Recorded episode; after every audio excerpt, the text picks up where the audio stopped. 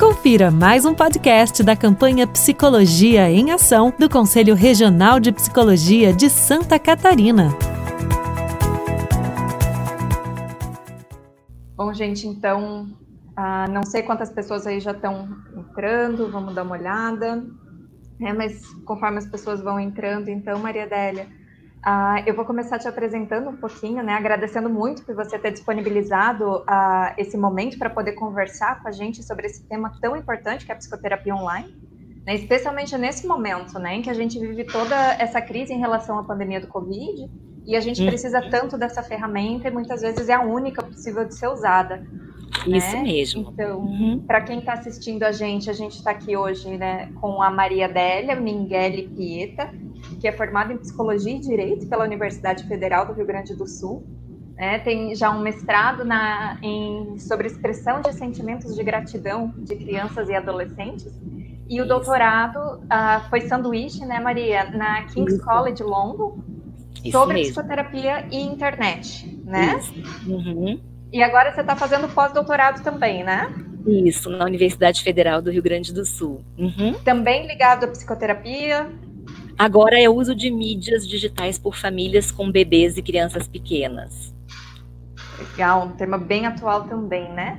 Bom, uhum. gente, para quem não me conhece, eu sou a Luana Menegatti, eu sou conselheira aqui ah, no CRP12, né? E a gente vai estar tá falando um pouquinho hoje aqui nessa, nessa live que foi montada pelo CRP em conjunto com a COF, que é a nossa Comissão de Orientação e Fiscalização, né? Sobre a prática da psicoterapia online, né? Sobre o atendimento online e os aspectos, principalmente agora durante esse processo de pandemia que a gente está vivendo.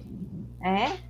Então, Maria Adélia, mais uma vez, muito obrigada por ter aceito o nosso convite. A gente fica muito feliz de poder ter você aqui hoje para conversar.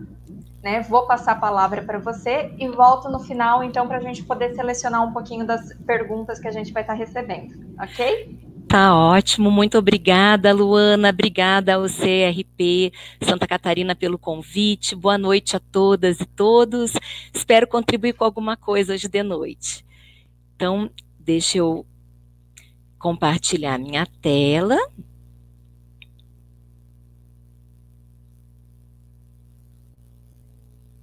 Vocês enxergam a minha tela?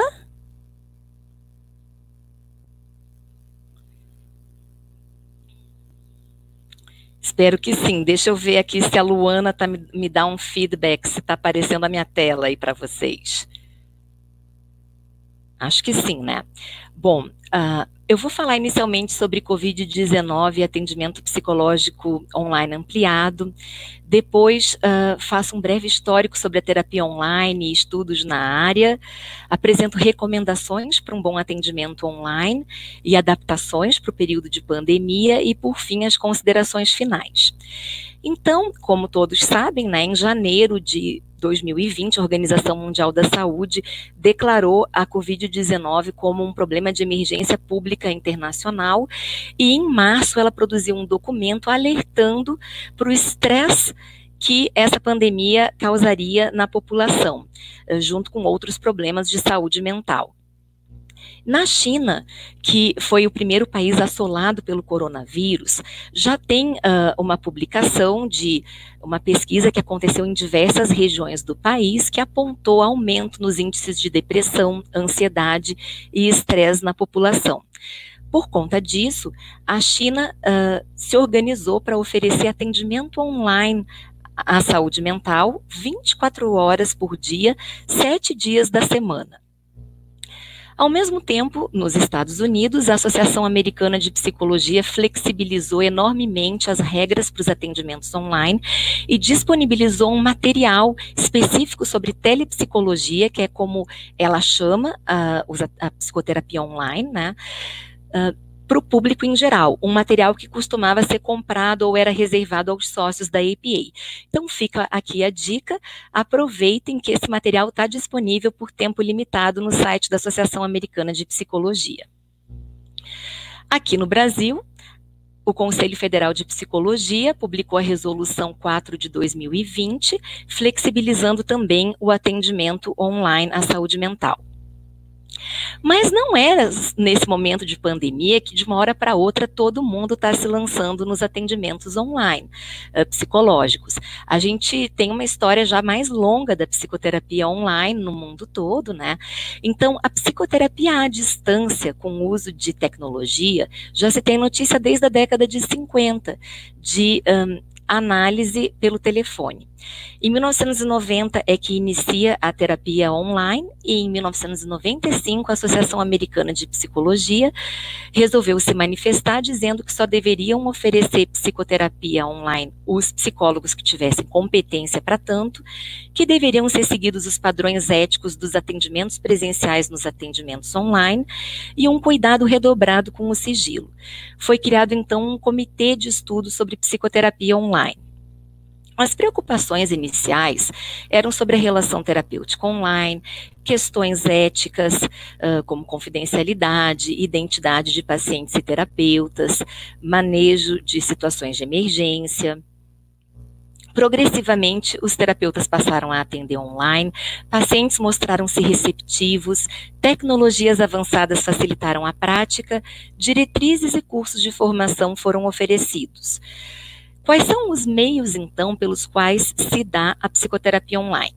Videoconferência, audioconferência, chat e telefone de forma síncrona, quando terapeuta e paciente estão interagindo ao mesmo tempo. Via e-mail eh, e SMS de forma assíncrona, quando terapeuta e paciente não estão interagindo ao mesmo tempo. E a relação terapêutica online, como fica? A gente vê vários estudos desde 2002, quando escalas que medem a aliança são utilizadas, em geral a aliança online mostra-se similar à presencial. É isso que esses estudos encontraram, para citar alguns, dentre vários outros estudos que mediram a aliança online.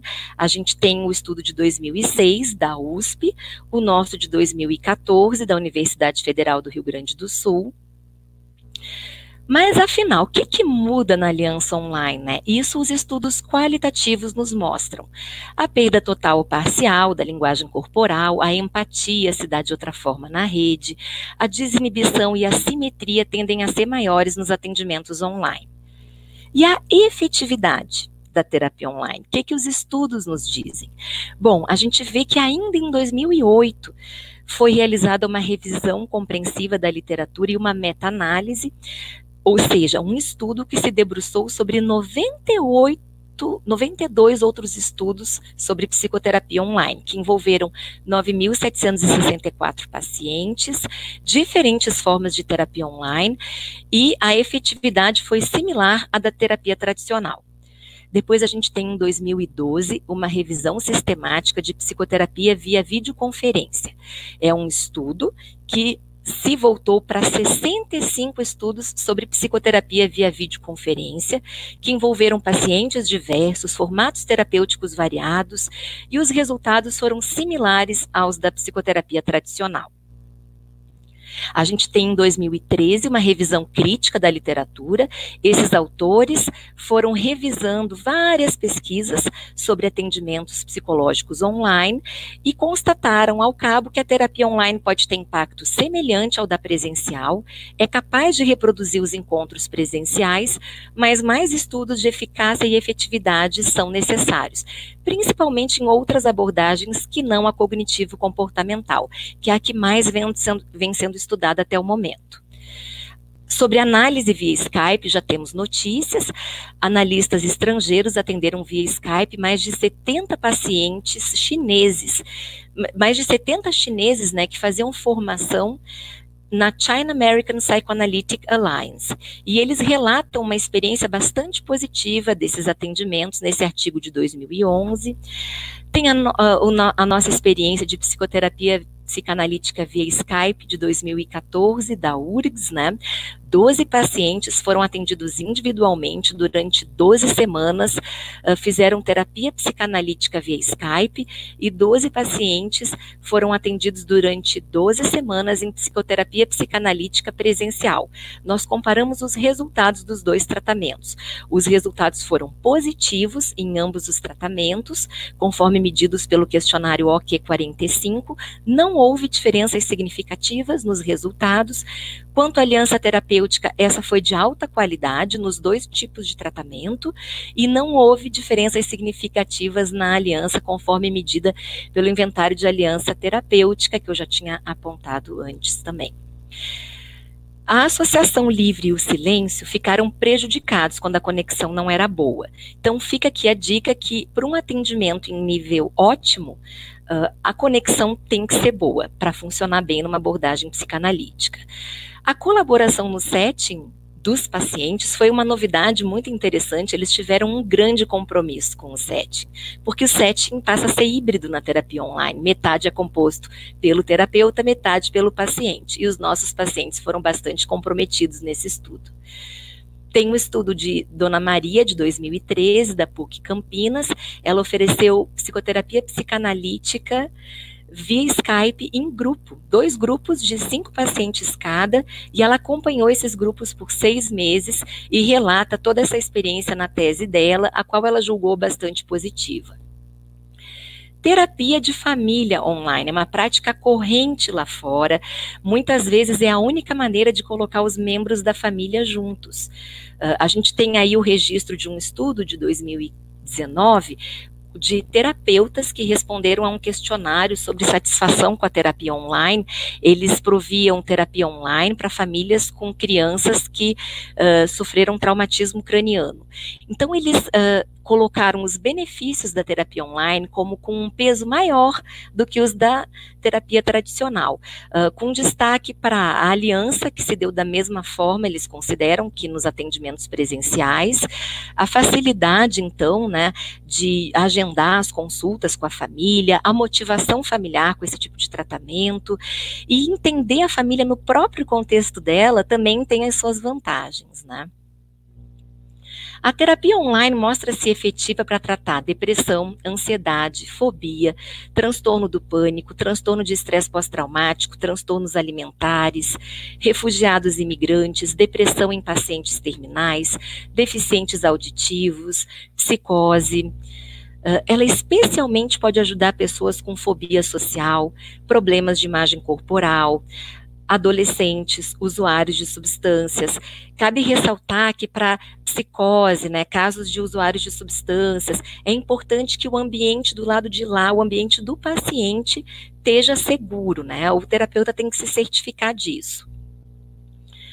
A terapia textual, ela pode, uh, por, pela ausência de pistas visuais, ela pode causar ansiedade no paciente. Por outro lado, ela pode despertar sentimentos de segurança e desinibição. O paciente se sente mais à vontade para falar de eh, para falar de conteúdos sensíveis ou constrangedores e ele tem um senso de controle maior do que ele revela. Por isso que ele se sente mais à vontade para falar em certa medida.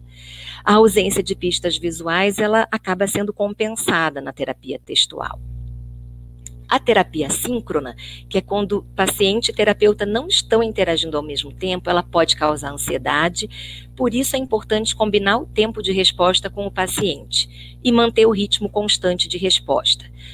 O terapeuta, por outro lado, pode manejar melhor as reações contratransferenciais. Agora faço recomendações para os atendimentos online. Em primeiro lugar, a competência do terapeuta na tecnologia utilizada é fundamental.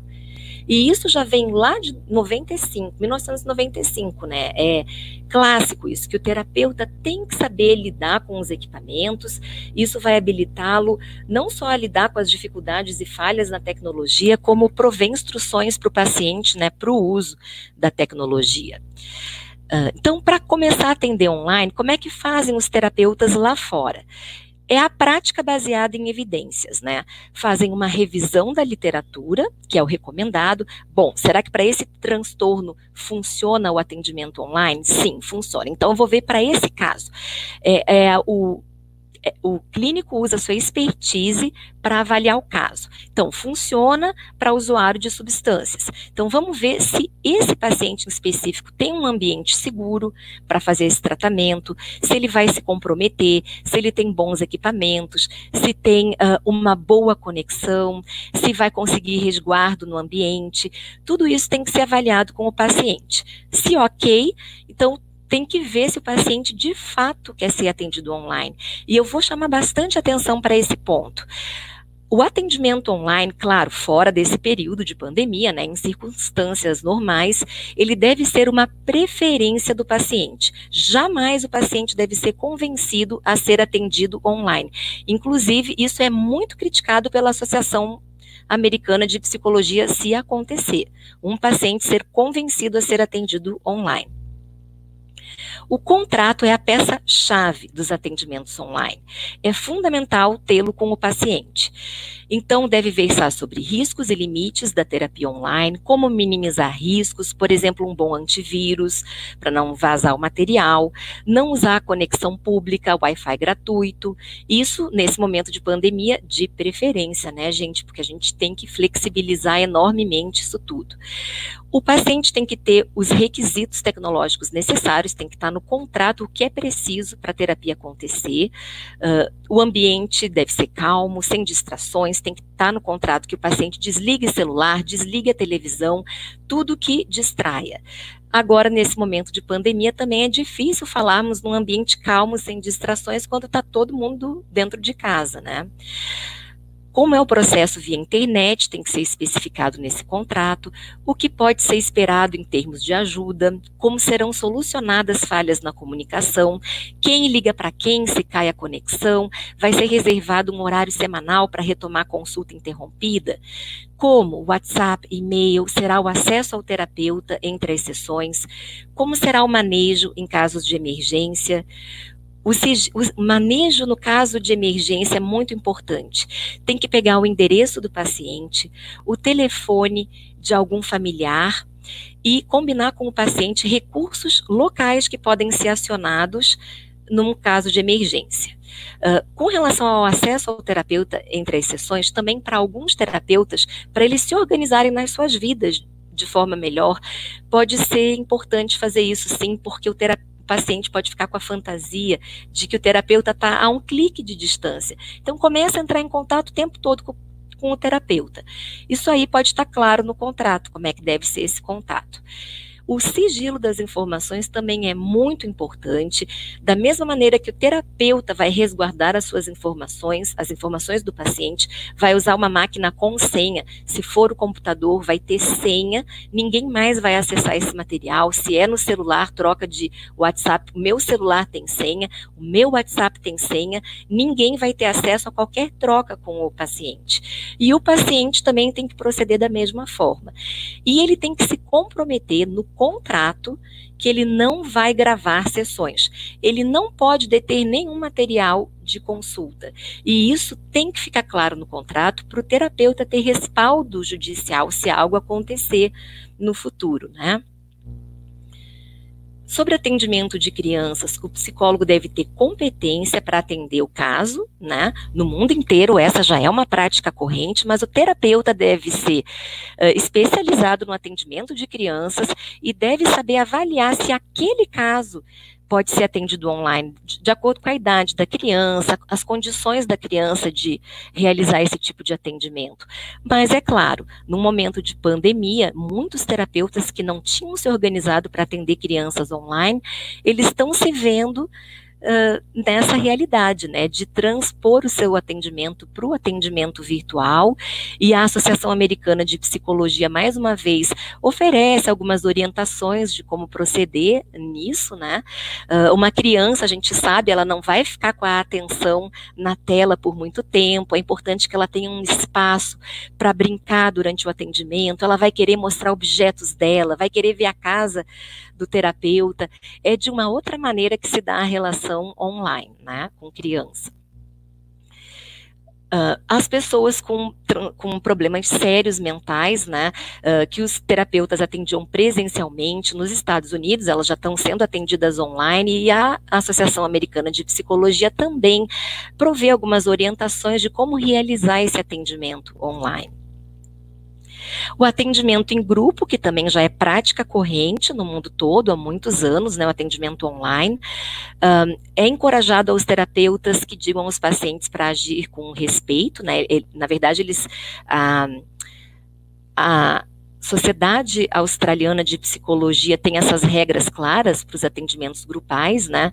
De encorajar o paciente a respeitar os outros membros do grupo informar os pacientes que, em função do número de pessoas, a confidencialidade não pode ser garantida o contrato é mais extenso para os atendimentos em grupo, tem que ser mais específico, né? Combinando o que, que os pacientes não podem fazer dentro dos atendimentos em grupo. O telefone está sendo um uh, está sendo muito utilizado na terapia online nos Estados Unidos, né? E ele já, a gente pode imaginar como ele nos pode ser útil aqui também, idosos que não Uh, conseguem lidar com tecnologia e que estão sofrendo né, um impacto dessa pandemia na sua saúde mental, eles podem se servir de um atendimento por telefone. Psicoterapia textual, as recomendações, então, Uh, são clareza e concisão no texto, equilíbrio entre formalidade e espontaneidade, o terapeuta cuidar com a sua desinibição, evitar sarcasmo, supor que o paciente está de boa vontade, ler novamente o texto do paciente em outro momento se, se estiver inseguro sobre o que responder. Aí tem a experiência de uma jornalista de um famoso jornal britânico que fez uma terapia textual e aí ela disse: quando a minha terapeuta me enviou um emoji, eu sabia que era o fim. Essa jornalista diz que a terapia dela, a terapeuta ficava botando um monte de emojizinhos fofinhos, e ela não deu a suntuosidade daquele momento, né? Uh, aquela seriedade necessária. E essa terapeuta, então, criticou num jornal de ampla circulação na Grã-Bretanha a terapia textual que ela recebeu cuidem com isso, então, né? É, tem que ter uma sensibilidade para entender qual é essa linguagem que vai ser usada com o paciente. Uh, sobre testes psicológicos online, né, o Conselho Federal de Psicologia produziu uma nota orientativa Uh, explicando como é que devem ser esses testes online, né? Eles têm que estar no SATEPS, têm que ser digitalizados, ao mesmo tempo, a Associação Americana de Psicologia também se pronunciou, uh, mostrando algumas adaptações necessárias né, aos testes uh, aplicados à distância, né? principalmente com crianças, porque tem algumas regras assim dos testes com crianças que a criança tem que estar sozinha para que ela possa então uh, responder, né, direitinho no teste sem a interferência do, do, do cuidador, do adulto que está junto. Mas agora nesse momento na, no teste à distância, uh, muitas vezes o adulto vai ser necessário ali na sala durante o teste. Então tem que avaliar tudo isso, né, todas essas mudanças que acontecem no teste. Se eu tivesse que resumir isso tudo que eu falei com vocês aqui hoje e deixar uma recomendação principal, eu diria: para aqueles que estão atendendo online ou pensam em atender online, sigam o código de ética profissional do psicólogo, que tem menos chances de algo dar errado. É essa orientação geral em todos os lugares onde a terapia online é praticada. Alguns países sequer produziram orientações claras sobre a terapia online. Eles apenas dizem que a terapia online deve seguir o código de ética profissional do psicólogo. Se isso tudo for transposto transposto para o online, então está tudo ok as minhas considerações finais, então, uh, evidências mostram que a terapia online é efetiva e que a aliança online não fica necessariamente prejudicada. A oferta de terapia online, então, durante a pandemia, encontra respaldo na ciência. Obrigada por me ouvirem hoje e agora estou à disposição para as perguntas.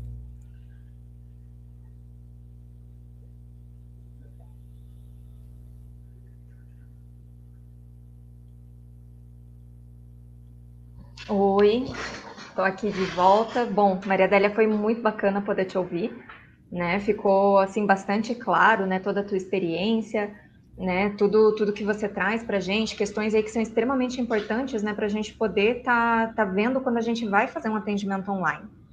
Né? E aí, o pessoal está mandando aqui algumas perguntas né, para gente. Ah, queria primeiro só dizer, gente, que a ideia dessa live hoje é a gente poder discutir o atendimento online, né? A técnica do atendimento, quais são as coisas importantes, quais são ah, as coisas que a gente precisa levar em consideração nesse momento específico em que a gente está vivendo uma situação de pandemia, né? Então, as perguntas que são mais técnicas, que são voltadas a resoluções, né? Aí vocês podem encaminhar para a nossa equipe técnica, tá? Eu sei que tem bastante gente que está em dúvida em relação ao atendimento, a, questão do cadastro no EPSI, a outras questões específicas, tá? E isso tudo a gente precisa das nossas técnicas para embasarem a gente poder responder vocês, tá? A Maria Adélia hoje está aqui para poder cumprir um outro papel, que é para poder falar para a gente da experiência com o atendimento online, tá?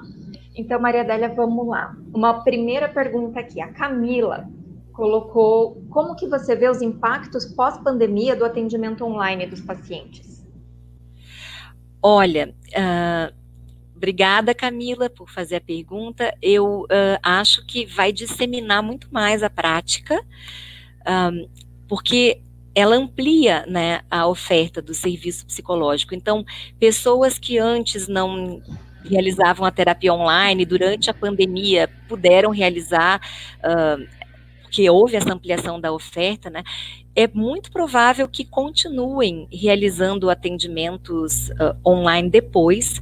É possível que psicólogos que eram resistentes a essa prática, que não gostavam, não pensavam em experimentar isso, uh, tenham uh, desmistificado um pouco, tenham se sentido confortáveis e até ponderem em realizar terapia online junto com também terapia presencial ou apenas a oferta de terapia online eu acho que vai aumentar bastante esse tipo de atendimento. Uhum. Ok. E Maria Adélia, a Daiane está perguntando, né, quanto aos pacientes carentes que não têm acesso a de que forma que eles seriam inseridos nesse contexto do atendimento que é um, um atendimento remoto, né? Ele não é necessariamente online, mas ele é remoto, né? De que forma que chegaria a eles esse tipo de atendimento online? Olha, daria para a organizar locais, até mesmo a escola, né? A escola uhum. poderia abrir, utilizar algumas salas para esse tipo de atendimento. Uh, no exterior tem sido muito feito isso, né? Uh, mesmo antes dessa pandemia, a minha experiência na Inglaterra com atendimento online me mostrou que uh, pacientes que não tinham rede, eles podiam fazer em biblioteca, na biblioteca da cidade deles, do bairro deles, durante a noite, ah, a partir das seis da tarde, que a biblioteca não funcionava mais, os computadores da biblioteca eram uh, disponibilizados para esses pacientes realizarem terapia online. Então, isso pode ser organizado aqui no Brasil também, né? Se for uma terapia por telefone, já fica mais fácil. Dá para pensar nisso, tem muitas evidências, mas muitas mesmo, mostrando que ela funciona, a terapia por telefone. Não é necessariamente. Uh, só com imagem. Claro que o padrão uhum. ouro para o tratamento é uma terapia uh, via videoconferência, porque é o que mais simula um encontro presencial, tanto que tem até um nome no meio uh, cyber, né, que é a telepresença. Quando você está com alguém na, né, com câmera, está ali num encontro que nem o nosso via videoconferência, a sensação é de estar com. Então, quem puder, eu recomendo, é desse jeito que deveria estar realizando, oferecendo a terapia. Agora, por telefone, também pode ser bastante eh, benéfico ao paciente e pessoas com dificuldades poderiam estar realizando dessa forma, com dificuldade de acesso à internet. É, inclusive pessoas que têm aí uma limitação financeira maior, como é uma boa parte da população brasileira.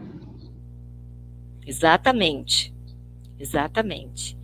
Até tem um estudo mostrando que na China, uh, essa oferta ampla mesmo de atendimento online para toda a população, 24 horas por dia, sete dias da semana, ela se deveu ao fato de todo mundo ter um smartphone, ter internet, uh, muito mais em comparação com quando teve a SARS de 2003, que também teve, essa pandemia teve seus efeitos péssimos na saúde mental das uhum. pessoas, mas elas não tinham dispositivos para realizar de forma remota o atendimento em ampla escala, como hoje a população tem, né? Sim. Tá certo. E a Ernestina está perguntando se você acha que o atendimento online tende a ser uma prática contínua e não só em tempo de pandemia. no mundo todo, ela já é uma prática contínua, né? Desde a década de 90. Uh, na pandemia, ela fica extremamente disseminada. E por que que eu digo isso? Porque a própria Associação Americana de Psicologia, um país em que a terapia online já vem sendo realizada desde a década de 90, ela flexibilizou as normas para atendimento online. Né? Então, um número muito maior de psicólogos norte-americanos está provendo online, uh, foi obrigado a prover online, né? E essa oferta maior, eu acredito que também vai ter esse resultado nos Estados Unidos de muito mais psicólogos uh, se convencerem da, da, das vantagens do atendimento online, acharem cômodo, conveniente atender desse jeito e podem passar a atender depois, sim. Uh, sendo que nos Estados Unidos é, é bem mais caro para o terapeuta atender online, porque as normas norte-americanas são rigorosas. Uhum. Uh, a videoconferência é uma videoconferência são plataformas que o terapeuta tem que pagar para usar essa videoconferência que impede qualquer vazamento de conteúdo, mas não são todos os países que procedem dessa forma, né? Deixa eu também uh, mostrar aqui para vocês que nos Estados Unidos é assim, são equipamentos especiais, mas em diversos outros países não há essa exigência, como aqui no Brasil. Sim, e isso já encaixa aqui com uma outra pergunta que a própria Ernestina fez, que é em relação ao valor de ser cobrado, né? Como é que você faz para avaliar quanto cobrar pela sessão? É o mesmo valor da sessão que é presencial? Tem alguma diferença? Bom, os correto, se o, se o terapeuta não está pagando o aluguel do consultório, uh, luz, água, né? Ele está realizando uh, de um local uh, bem conveniente para ele, então não seria certo ele embutir isso tudo no preço da consulta que é o preço de uma consulta presencial. Só que, por outro lado, nos Estados Unidos, por exemplo, é caro para um terapeuta prover atendimento online, uh, usando todo esse equipamento que vai ser de acordo com as exigências da Associação Americana de Psicologia. Muitos acabam pagando mensalidades de plataforma para adquirir sozinho um aparelho de videoconferência. Olha, um tempo atrás, pelo que me, o que eu sabia de um aparelho bom de videoconferência, ele era 50 mil reais reais. Então, é, não sei quanto que está hoje em dia, né? Mas se o terapeuta está fazendo um investimento grande nisso, ele também embute esse valor no preço da consulta. Agora, para aqueles que fecharam seu consultório, não estão não tendo gasto com aquele paciente, né, fora a supervisão, todo o material que tem que comprar para sua atualização como profissional, né? Uhum. Então isso aí não deveria estar tá embutido no preço, não. Deveria ser mais barato do que um atendimento presencial. Ok. E o Guilherme está perguntando se existem resultados positivos na terapia em grupo online. Existem sim a Sociedade Australiana de Psicologia. Cabe eu comentar aqui com vocês que a Austrália é dos países pioneiros nos atendimentos online. Enquanto os Estados Unidos já deixavam a prática correr e a Associação Americana de Psicologia resolveu comentar, que eh, se manifestar que os terapeutas tinham que ser, ter competência para isso e criou um comitê para né, ficar trabalhando em cima disso, da terapia online. Nesse mesmo período, a Austrália já tinha começado a fazer estudos sobre os atendimentos online, já conseguiu uh, juntar um corpo de evidências muito grande desde a década de 90 da efetividade desses atendimentos. Então, quando nesse código de ética para os atendimentos online a Austrália faz recomendações, ela tem essas recomendações já baseadas em evidências no próprio código, na, nas diretrizes, já está ali da onde que eles estão tirando aquilo, por que que eles estão recomendando daquele jeito. Saiu de pesquisa empírica, né? Ah, bacana. E uma outra pergunta aqui da Thaís, ela está pedindo qual que é o aplicativo mais seguro para você usar para fazer o atendimento online. Você tem essa informação? Você tem alguma preferência por algum aplicativo? Olha, andaram falando uh, muito mal do Zoom, que é, tanto que a gente tem um órgão importante aqui no Brasil que deixou de usar o Zoom com relação a isso do sigilo, né, que ele deixava um pouco a desejar. Uh, o Skype eu acho muito bom. Eu não sei como é que estão com relação a a confiança, sabe, esses outros aplicativos. O que eu sei é que nos Estados Unidos, que seria o padrão ouro, então, do aplicativo que não vaza nada, que é você uhum. ter a sua videoconferência, que é caríssima, como eu já contei, né? E uh, são umas normas de é, HIPAA Compliance, é, é, é uma sigla de, é, são todo, é toda a comunicação que existe em saúde, não é só para psicologia, né? Então, por exemplo, um médico que realiza uma consulta online, e isso também já é bastante difundido nos Estados Unidos, né? Realiza essa consulta à distância, quando ele vai emitir a nota de cobrança, né? Uh, qualquer informação que seja transferida online está uh, já um, devassando dados da pessoa, né? Então, por isso que tudo que uh, inclui a transmissão de informações sobre o paciente pela internet tem que ser uh, de acordo com essa regulamentação norte-americana. Então, o terapeuta ele vai fazer a cobrança do paciente online, vai haver número de cartão de crédito, nome da pessoa, isso tudo vai ser informação transferida. Por isso que é exigido. Agora, se o terapeuta combinasse de outro jeito, não houvesse nenhuma transferência de informação, uh, de uh, cobrança, coisa dessa maneira, ele poderia até fazer pelo Skype. Então, o que, que eu diria? Eu achava o Zoom bom, até começarem a falar hoje em dia que ele está vazando. De todos os meios que eu conheço, eu ainda acho que o Skype é o mais adequado. Uhum. Ok, então. Ah, tem um comentário aqui da Pamela, né? Ela falou que você traz bastante referência que é de fora e ela gostaria de saber o que, que você tem de, de conhecimento de pesquisas que estão sendo feitas no Brasil, em Santa Catarina mesmo, no Rio Grande do Sul, né? Olha, o que, que você tem assim de, de pesquisas mais regionais para gente? Certo.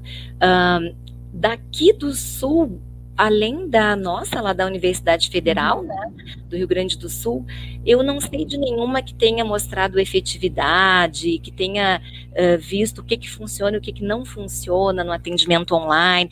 Eu sei da pesquisa da Silvia, da PUC, uh, eu não consigo me lembrar do sobrenome da Silvia, da PUC RS, né? Uh, sobre uhum. o que, que, os terapeutas, o que, que os psicólogos pensavam sobre a terapia online. E aí ela mostrou índices, que, dos que eram a favor, os que eram contra, o que, que viam como vantagens, o que, que viam como desvantagens. Depois. Um, no resto do Brasil, sim, tem algumas outras pesquisas, tem na Universidade Federal do Pará, uh, no programa de pós-graduação em psicologia, uma pesquisa de mestrado sobre psico, uh, gestalt terapia breve via chat. Cinco pacientes foram atendidos via chat e todo o processo é narrado nesse trabalho. Só que não usou instrumento para medir melhora do paciente, né? É, é qualitativo todo esse processo. É o estudo de cinco casos clínicos e que foram bastante positivos. Então, vejam, a gestalt terapia, que anos atrás costumava ser bastante resistente uh, a ser uh, realizada online, né? hoje em dia já tem estudos mostrando que ela pode funcionar dessa forma. Uh, em Juiz de Fora, na Universidade Federal de Juiz de Fora, tem uma pesquisa sobre uh, psicoterapia online com usuários de álcool, e também os resultados foram bastante positivos, é um mestrado. Deixa eu ver o que mais pelo Brasil. Teve essa da USP, que eu mencionei, né, do do Oliver Prado, foi o doutorado dele. Ele mediu aliança terapêutica em pacientes que realizaram terapia via e-mail. Eram terapias de diferentes abordagens e quando e ele aplicou o inventário de aliança terapêutica, que é uma escala que mede a aliança. O que, que ele observou? Os resultados nessa escala uh, foram muito semelhantes aos resultados que constam nos estudos de terapia presencial. Então, não houve uma diferença significativa. Eu acho basicamente no Brasil que são esses estudos. Ah, ok, cheio de boas notícias em relação aos estudos que a gente tem, né? Porque tem um monte de coisa nova acontecendo, as pessoas estão pesquisando, estão avaliando. Né? Eu acho que isso é extremamente promissor para gente, que a gente consiga continuar com a nossa prática. Né? Ah. Sem, sem que a gente tenha estudo científico, a gente não consegue mover essas práticas adiante também. E isso, e agora em andamento, né, não finalizada, tem a pesquisa do Luan Feijó. Ele é uhum. da, esse sim é da Unicinos, aqui no Rio Grande do Sul, né? E essa pesquisa é de doutorado dele, na, no programa de pós-graduação da Unicinos, é sobre psicoterapia uh, online na abordagem psicanalítica. Então, durante seis meses, já está em andamento, não sei, já, eu acho que já está quase finalizando, inclusive, a coleta de dados. Durante seis meses, esses pacientes vão realizar psicoterapia psicanalítica online. E ele vai também narrar todo o processo. São outras terapeutas, né, que atendem esses pacientes. Na verdade, só para mostrar em linhas gerais, assim, nos estudos sobre efetividades de tra tratamento com bastante paciente e tal, é recomendado que o pesquisador não seja o terapeuta do estudo, né? Ah. Então, é, é, para não ter esse viés de querer que aconteça o que está esperando que aconteça na sua pesquisa. Então, para dissipar esse viés, tem que é, contar com a ajuda de terapeutas outros. Bem legal nessas informações que você está trazendo. Eu, particularmente, fico muito feliz com todas essas notícias que você deu aí de pesquisas que estão se desenvolvendo, de referências que a gente tem, né? Porque eu sou psicóloga clínica, eu trabalho muito nesse contexto. Hoje eu atendo exclusivamente online né, em função do que a gente está vivendo. Mas a gente tem várias pessoas aqui que estão questionando né, como é que fica o atendimento quando a gente pensa na realidade brasileira, quando a gente pensa em saúde pública, né, quando a gente pensa em uma outra população que também busca o atendimento clínico, mas que não tem o mesmo acesso que o paciente privado. Né? Como é que você vê que o atendimento online pode funcionar para essas pessoas?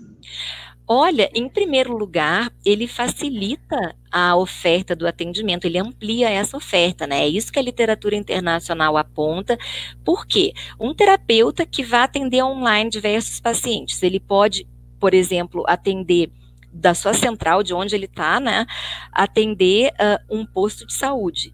Então, um horário depois do outro, uma sala pode ser utilizada com o dispositivo necessário para esse atendimento, e esse paciente, em vez de se deslocar ou ir numa Kombi da prefeitura, de 15 em 15 dias fazer a sua terapia num local distante, ele pode realizar, mesmo que nessa pequena cidade, nesse local, uh, que, que vai estar disponível para ele realizar o seu atendimento. Então, não precisa o terapeuta estar presencialmente em todas as localidades, inclusive no Brasil, justamente esse é um problema, por ser de dimensões continentais no nosso país, diversas localidades não têm a presença de um terapeuta.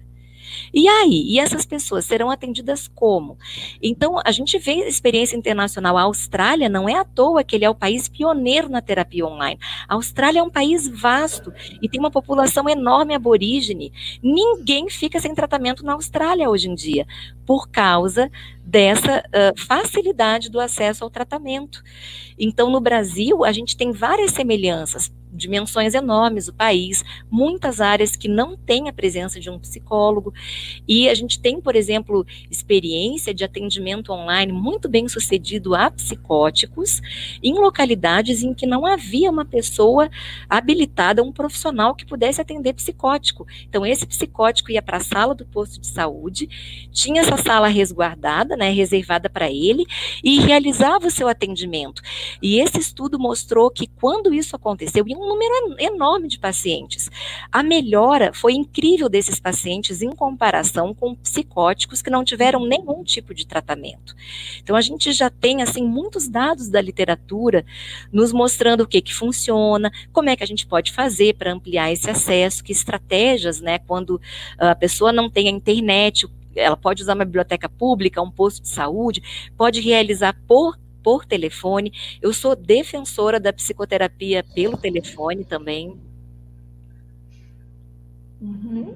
Ok, tá certo.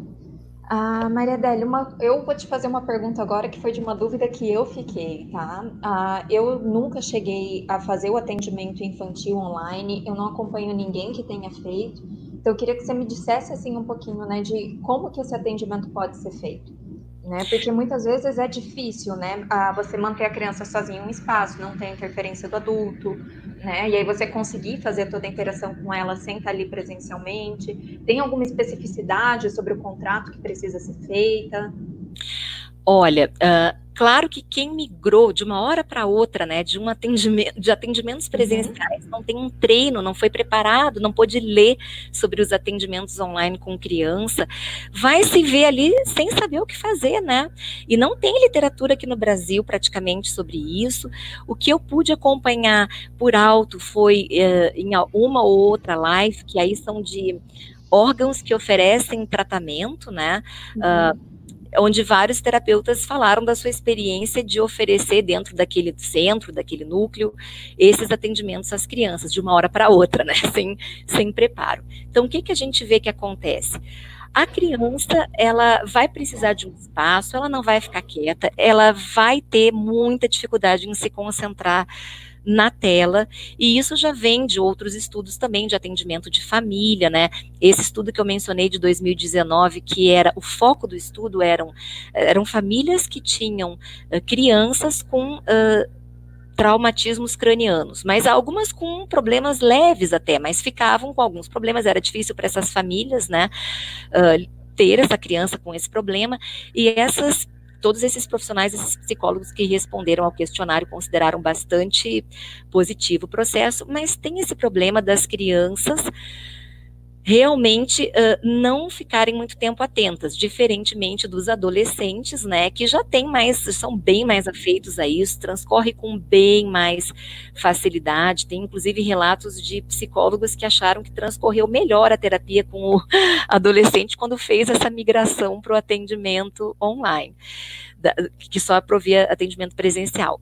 Então a criança vai querer uh, mostrar tudo que ela tem na casa, tem que ver quais vão ser os ganchos que se vão fazer, que se vai fazer com a criança. Uh, por exemplo, a criança vai querer que você mostre, ah, eu vi uma coisa aí atrás, deixa eu ver o que que é. Aí você vai mostrar aquele objeto. Uh, teve uma narrativa aí de uma clínica que disse que a criança queria porque queria saber da onde ela estava falando. A criança tinha uma suspeita de que só ela não estava sendo atendida presencialmente, que todas as crianças estavam abraçando a terapeuta, indo no consultório, uhum. e só ela estava tendo que fazer de casa.